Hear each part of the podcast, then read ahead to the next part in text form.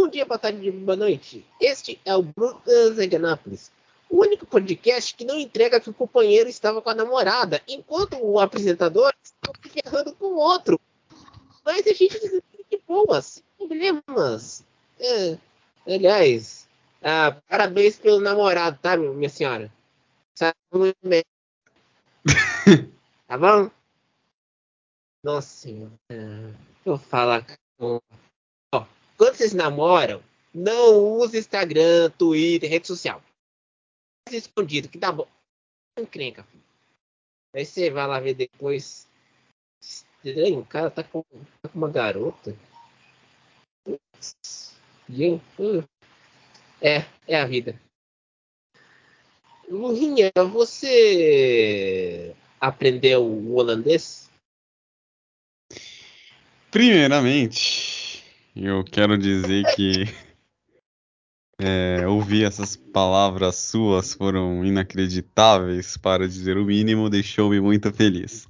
Segundo holandês, eu vou falar real, como um, como um apaixonado pelas línguas, vamos manter, vamos manter seriedade, vamos manter concentração.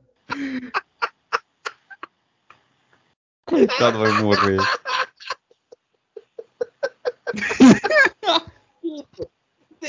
Você tá ferrado comigo. Eu sou um cara. Eu sou autista, mas não sou, Mas eu, não, eu sou um espírito de porco. Não, na verdade, na verdade, você é o Nelson Rubens, né? Pô, mas. Cara, você, tá, você não entrega no Instagram, cara. Não faz isso. Isso tá Ai, ai. Ai. ai onde estava mesmo? Ah, o holandês. Você é, sabe que o pai do Verstappen é, é, disse que adorou ver o filho dando uma, uma volta no Hamilton, né? Tá? Notícia da Motorsport.com. Não só ele, ele tá adorou a cena. Os holandeses, os haters do Hamilton, que aqui no Brasil são muitos, eu até comentei isso na live ontem do High Speed, que eu acho um grande erro a gente transferir a lógica do futebol pro automobilismo. Naquela coisa uhum. grenal, né? Ou você torce uhum. para um, ou você torce para o outro, porque tem um herói e um vilão. É, mas aí que tá. A gente tem que lembrar aqui que sempre historicamente as transmissões na Fórmula 1 aqui no Brasil sempre esse maniqueísmo. Passado Globo Band. Agora a Band tá pegando essa fase da Fórmula 1 com o Verstappen e o Hamilton. Mas se a gente pegar a Globo, você lembra as fases do Rubinho contra Schumacher, Schumacher, Massa. Com... Massa não teve essa, essa anonimosidade com o Schumacher. Mas se lembrar Rubinho contra o Button. É um erro, é um erro a gente colocar o. transferir essa lógica do do futebol para o automobilismo. Uhum. Se, porque vamos pensar assim, eu vou fazer uma metáfora. A gente vai colocar um herói e um vilão. Uhum. Na Fórmula 1, a gente tem esse quadro. Agora, vamos tentar experimentar colocar essa lógica, por exemplo, em outras categorias. Imagine a NASCAR. Esse ano, na NASCAR, a gente está acompanhando a efervescência da Hendrick.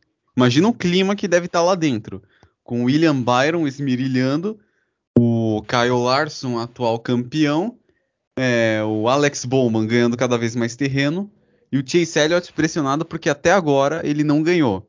E em 10 provas da NASCAR dessa temporada tivemos oito vencedores diferentes. Tá sensacional uhum. para dizer o mínimo. Uhum. E, e, e, sem contar, por, e sem contar, por exemplo, né, Lurinha, a gente vê isso também em outras categorias. Por exemplo, a, a Super a Supercar está indo bem também nesse sentido. Você não tem aquela coisa de vilão e mocinho. É isso que eu imagino. Ah... Agora imagina aqui, ó, deixa eu fazer aqui uma comparação para tu entender. Agora coloca essa lógica de herói contra vilão, por exemplo, na NASCAR. Quer dizer, quer dizer, vamos com a mídia, se a NASCAR fosse transmitida na Globo, é o que a gente sabe que a, eu tô falando da Globo porque foi a Globo que iniciou, que consolidou a transmissão da Fórmula 1 no Brasil. Imagine, o Galvão Bueno ia colocar o, William Byron no o William Byron como vilão e aí ficaria bajulando todo o tempo o Kyle Larson e o e o Alex Bowman pra para bater eles. Aí aí aí esse aí seria um viraria um carrossel, né? Porque mais tarde ou Larson ou Bowman iriam ser o vilão da história e o Byron viraria herói. Sabe? Por mais isso uhum. isso a ideia era tornar a transmissão divertida. Ok, eu entendo esse ponto de vista. Mas, para os fãs. O esporte em si. Do esporte em si, isso é totalmente desagradável, porque cria uma animosidade, vira grenal. Então, quer dizer, se você torce para um piloto X, você não pode torcer para o Y. E se você torce para esse piloto Y, você detesta o piloto X e as atitudes dele fora da pista. Desculpe. Não, e sem contar é que hoje, hoje de manhã eu tava arrumando as minhas, tava arrumando as coisas no Escrita Pass. aí eu vi um tweet de uma, uma amiga, uma grande amiga minha. A gente, a gente, não, a gente tá numa não amizade, que a gente teve um, teve, um, tivemos uma meu cancelamento, a Death Flowers, falando sobre a questão da Mercedes. É, aí todo mundo tá culpando o Russell e o Hamilton. Está criando uma rinha dentro da Mercedes. Aliás, que azar do Hamilton, né? É, é, Pela segunda vez ele vai acompanhar uma rinha dentro da própria Mercedes. É, porque é, o engraçado é o seguinte: hoje você vai lá, aí falar ah, porque o, Ham, o acerto do carro tem que se adaptar ao Hamilton. Aí às vezes falaram, não, o Russell está fazendo um acerto diferente. Gente, pessoal, na Mercedes, e, e aí entramos nessa discussão do mocinho, do vilão, não tem culpado. Todo mundo trabalha junto, perde junto e ganha. Sempre foi assim. Você sabe disso. Mesmo na época da, daquela briga entre o Egg e o Hamilton. E o Nick Lauda vivo segurando os dois. Sim. Você, a gente tem que lembrar aqui. Coitado do Nick Lauda, viu? Porque imagina, imagina um rojão. Ele, ele já, nos últimos anos de vida dele, tendo que segurar esse rojão gigantesco. Exato. A gente lembrar, nos últimos, naquele campeonato de 2016, você não viu uma troca de farpa entre o Hamilton e o Rosberg.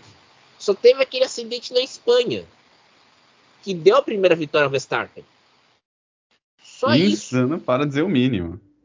Exato. Aí isso que eu, a gente tem que entender.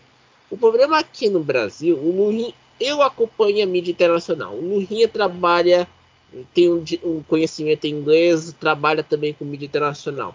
Nossa, e é professor a... de inglês, hein? é, professor de inglês, eu esqueci desse, desse, detalhe. E temos o nosso grande amigo, o Sérgio Milani e o Felipe Meira, os dois que fazem escuderia Milani, que pega o noticiário internacional. Caras, a gente, nós quatro, aí eu, eu abraço ao Sérgio, ao Felipe, eu, eu fiz as minhas pazes com os dois, os dois se entenderam. Mas é, é, complicado esse trabalho. Por quê? Você vai lá, vai lá de manhã. Aconteceu isso na terça-feira. De manhã, eu levantei cedo, fui pro meu Twitter, fui ver, fui, fui me informar lá no lendo o jornal, como sempre eu faço toda manhã. Aí vem lá o, o Milani me o escuderia Milani me posta matéria falando da Alpine. Só que aí o que aconteceu? A matéria, acho, o corretor do Milani, que é o corretor do, do celular dele, colocou Paul de Mel, não Luca de Meio, que é o presidente do grupo Renault. Aí eu fui lá, eu vi, eu falei, ó, não é o Paul, é Luca. Aí depois no, mandei uma DM e falei, olha, é um Luca de Meio, e se acertou lá.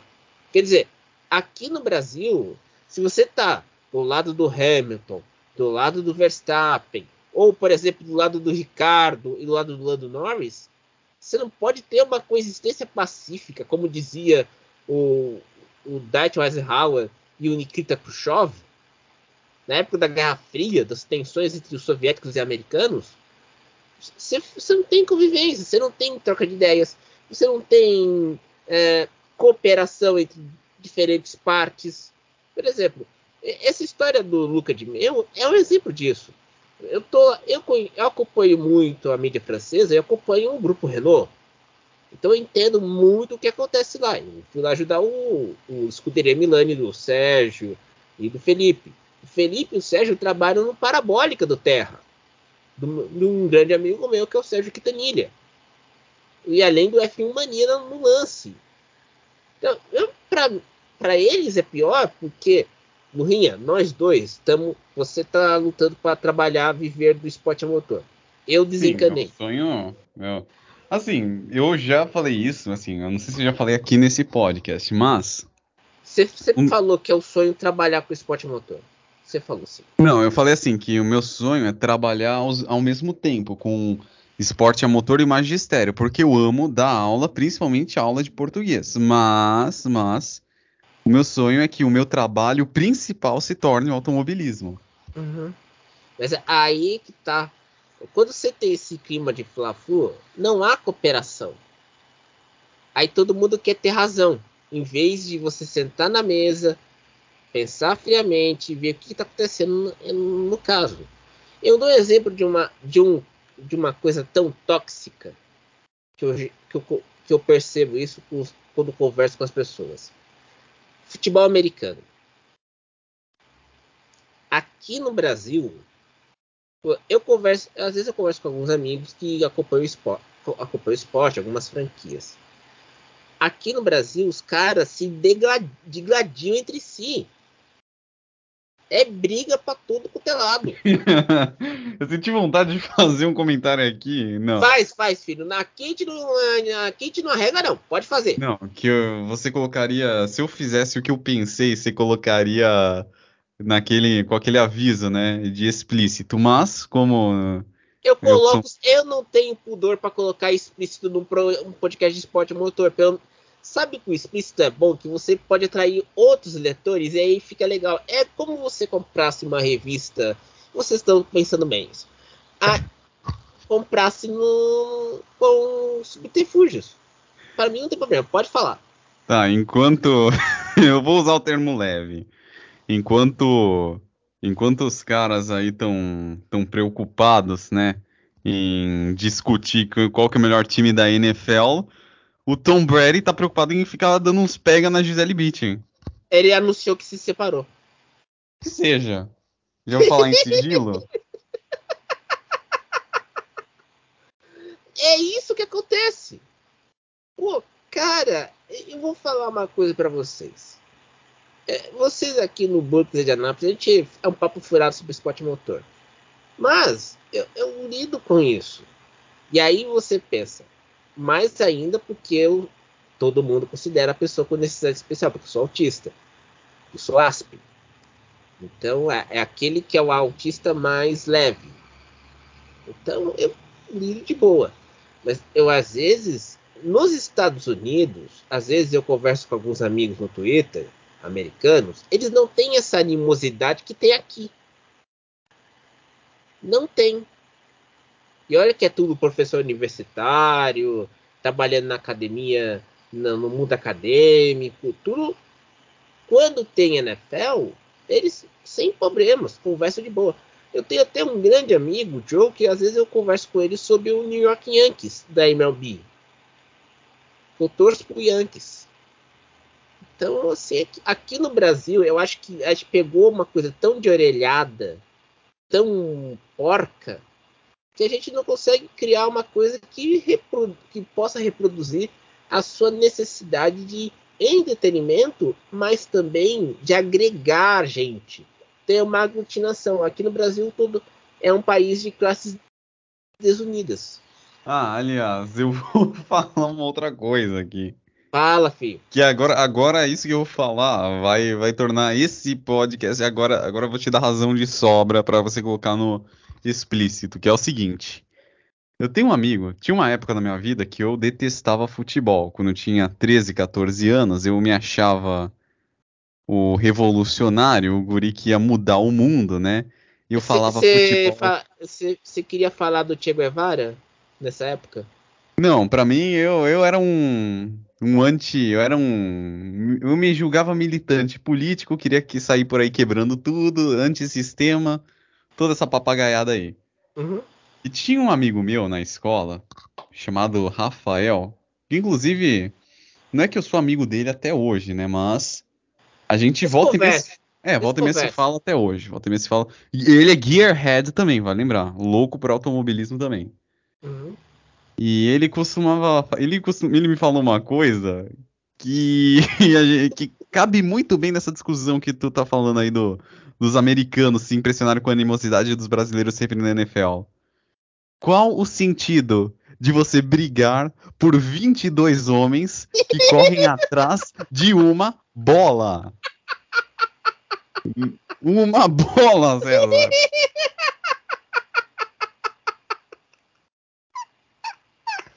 Você sabe, você sabe, eu acho que acontece uma coisa que. é, é, você tem razão nisso.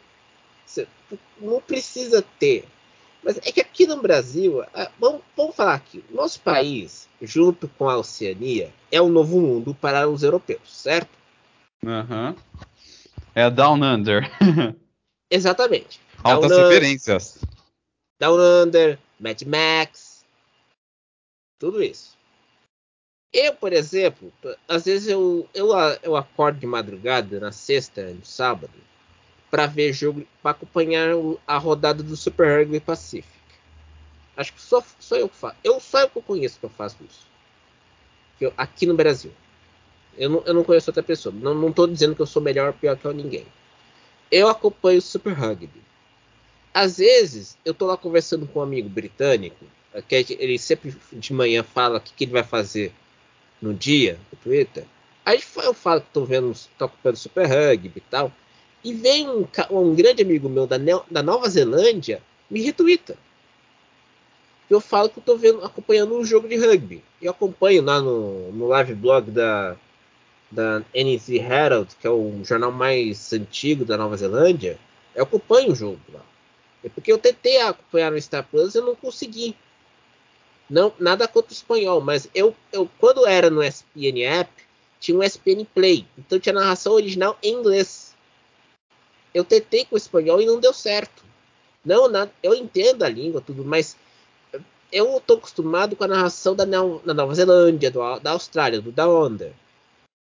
Quando a gente. E, e a gente. Eu acho que ele conhecia só eu e o meu chefe do rugby. Só eu de brasileiro. Lá no fórum dele. Só nós dois. Vocês têm noção? Você tem noção, meu filho? Completamente insano. Exato. Aí você pensa, vamos brigar por causa de.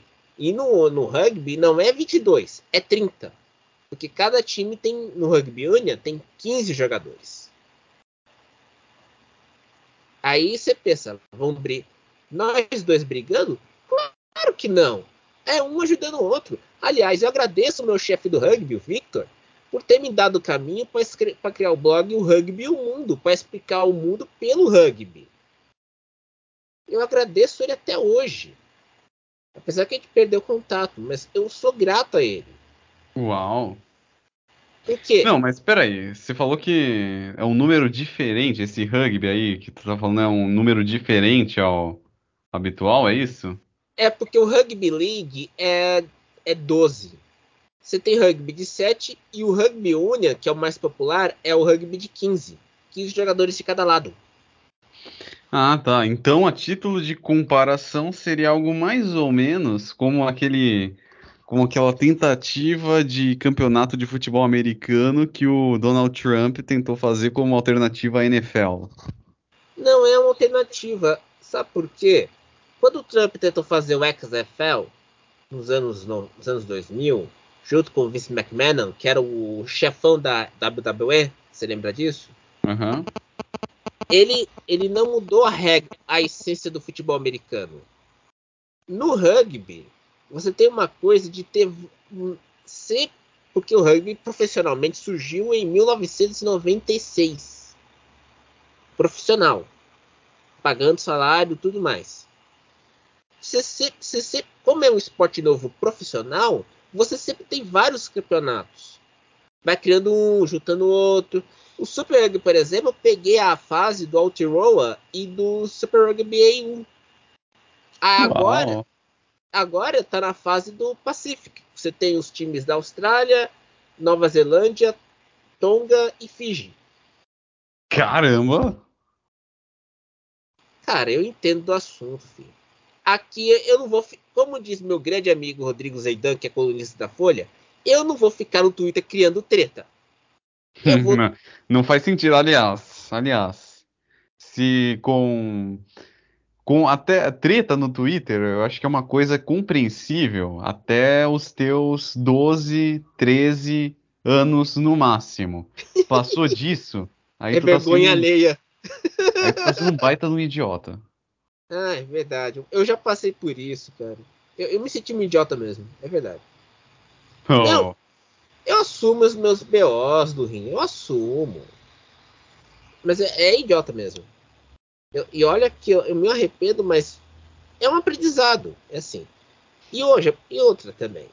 O Down Under me ajudou com Supercars, porque eu tive um grande amigo meu que, que entende pra caramba de circuito, sabe de história de vários circuitos do mundo, que me incentivou a ver os supercars. Eu não podia ver a corrida, mas acompanhar o noticiário. E foi quando eu trabalhei no Vida de Paddock. Doideira.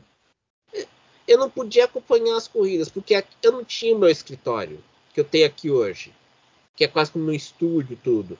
O computador que eu usava ficava na sala. Como eu vou levantar de madrugada, Aí acorda todo mundo porque o CPU faz aquele barulho maravilhoso.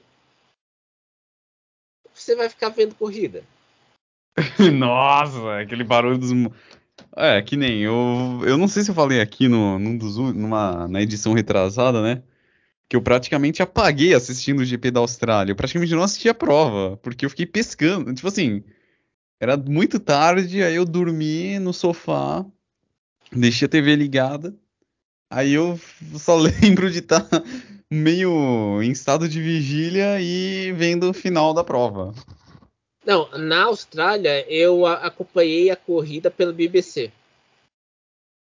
Pela BBC. Pela BBC de Five Live. Tô louco. Eu acompanhei no computador. Eu não vi na, na Band. Eu só vi o treino na Band, o, a sessão de classificação, mas o, a corrida em si acompanhei na BBC. Eu, uhum eu vi, ouvi a corrida no computador. Ah, tá. Não, mas eu já vi corrida na BBC, na a corrida, eu já vi corridas na BBC e na Sky Sports F1. Isso foi em 2013, né? Quando eu comecei a trabalhar no esporte motor como redator no, no Vida de Paddock. É, eu via corrida, arrumava o computador, fazia aquele barulho maravilhoso no domingo de manhã. Eu não tinha escritório porque o meu a cripta não tinha mesa, não tinha estrutura, eu tinha que fazer na sala.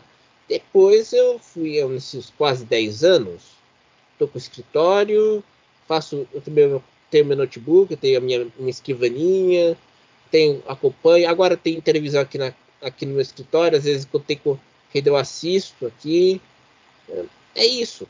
O problema hoje no, que eu vejo do Rinha é que falta mu muita gente trabalha nesse meio e às vezes eles ficam reféns daquela coisa, o algoritmo, o editor ou, a, ou o público. Quando você fica refém do editor, do público e do algoritmo, você não tem liberdade.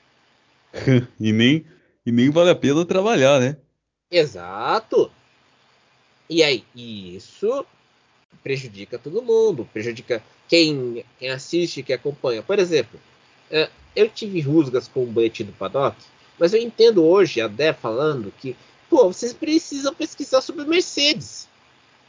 Que negócio é esse vocês criticarem o Russell porque o Russell tá andando bem que o Hamilton? Cara, não, Aliás, se o Russell tá fazendo isso, é exatamente o que a Mercedes queria, porque o Russell foi treinado para chegar nesse momento e fazer isso, caramba. Exato, mas aí que tá. Quem que tem acesso a mortesport.com global, em inglês? vamos falar aqui. Você e eu, a gente tem o, o, o idioma fluente. Você trabalha, você é professor, eu, eu sou vagabundo. Eu, eu fico lá lendo, a gente fica lendo, a gente entende. Mas quem que não tem acesso ao inglês? A maioria do povo brasileiro. Exatamente. Aí entra o. Eu, eu vou dar um exemplo de uma coisa que eu contei com você, contei você na semana passada. Quando houve a história do Gasly apoiar o Macron contra Marine Le Pen, eu, eu fui procurar a carta nos sites franceses. E os sites não publicaram a carta. Um site francês que de língua inglesa publicou a carta na íntegra. Aí deu para mandar lá pro, pro Quintanilha. Mandar lá o link que ó, a carta tá aqui. Cê, cê, aqui tá a prova para você entender, para você botar na cara do público para não encher o saco. Mas pera, só um parênteses, ô César. Houve algum posicionamento por parte do por parte do Ocon? Porque me chamou a atenção, beleza, o Gasly se manifestou, era o que a gente espera, é o mínimo que a gente espera dos atletas. Agora o Ocon, o que, que ele falou? Nada. Se absteve. Uhum. E, e detalhe. E outra, e outra, a carta incluía 50 atletas. Os 50 atletas estão é, faz, fizeram essa carta por causa dos Jogos, de, Jogos Olímpicos de 2024. Uau! E, e, eu lembro aqui que quando começou a revolta do maio de 68 em Paris, foi contra a política esportiva do então presidente francês Charles de Gaulle. Justo. Teve um, um, uma encrenca por causa dos dormitórios, mas a, o, o, o, principal foco era a política esportiva. Do De Gaulle, porque o de, e, segundo o Daniel Lerouge, dizia que a política esportiva do De Gaulle lembrava muito a Alemanha nazista. E aí e, e eles ficaram. Aí teve uma fatores, os trabalhadores ficaram irritados, os estudantes queriam dormitórios, liberdade nos dormitórios. Tu, num turbilhão fizeram aqueles protestos em 68 que viraram história que a gente sempre acompanha. E que cancelou, quer dizer, não cancelou, postergou as 24 horas de Le Mans daquele ano. Não, não só as 24 horas de Le Mans, mas também o Festival de Cannes. Não, não ocorreu em 68. Você tem, você tem noção. Então, o Ocon não se posicionou, é o direito dele. Naquele momento, ele acha melhor ficar focado na corrida, tudo bem. Só que é, a, na França tem uma coisa que é até interessante. Se você tem uma, se você tem, você se absteve, você não é recriminado. Você, você teve a sua posição respeitada. Acho que isso é diferença muito grande para todo mundo. Não é um vale tudo como a gente vê aqui no Brasil, nos Estados Unidos, ou até porque na França não tem um conceito anglo-saxão de cancelamento. Lá tudo é, o conceito que eles chamam de universalismo. Ou o seja, que, que seria universalismo? Defina. Universalismo seria defender os direitos humanos, os direitos do homem e também defender, vamos na questão francesa, os direitos de privacidade, de não se de não ter, adotar ideias vindas de fora, que são consideradas ah, ameaças à, à, estrutura francesa, por exemplo, a questão dos casamentos, que é, na França é, é diferente dos Estados Unidos, o puritanismo, é, os franceses são contra o puritanismo americano. É. Quer dizer, o puritanismo americano não pode, mas o puritanismo deles pode. Que coisa mais nonsense é que, é que o puritanismo deles é fabricado em Paris, não é um puritanismo fabricado em Washington DC. Ah. é, é, por isso, é, na França tem uma briga contra chamada anglosfera, as ideias vindas da, da academia americana. Na França, os caras pegam no pau, literalmente, brigam pra não tem essa, não. Lá vai pra porrada.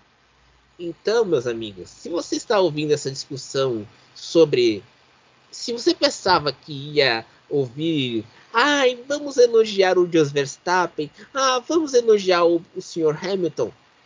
Se ferrou.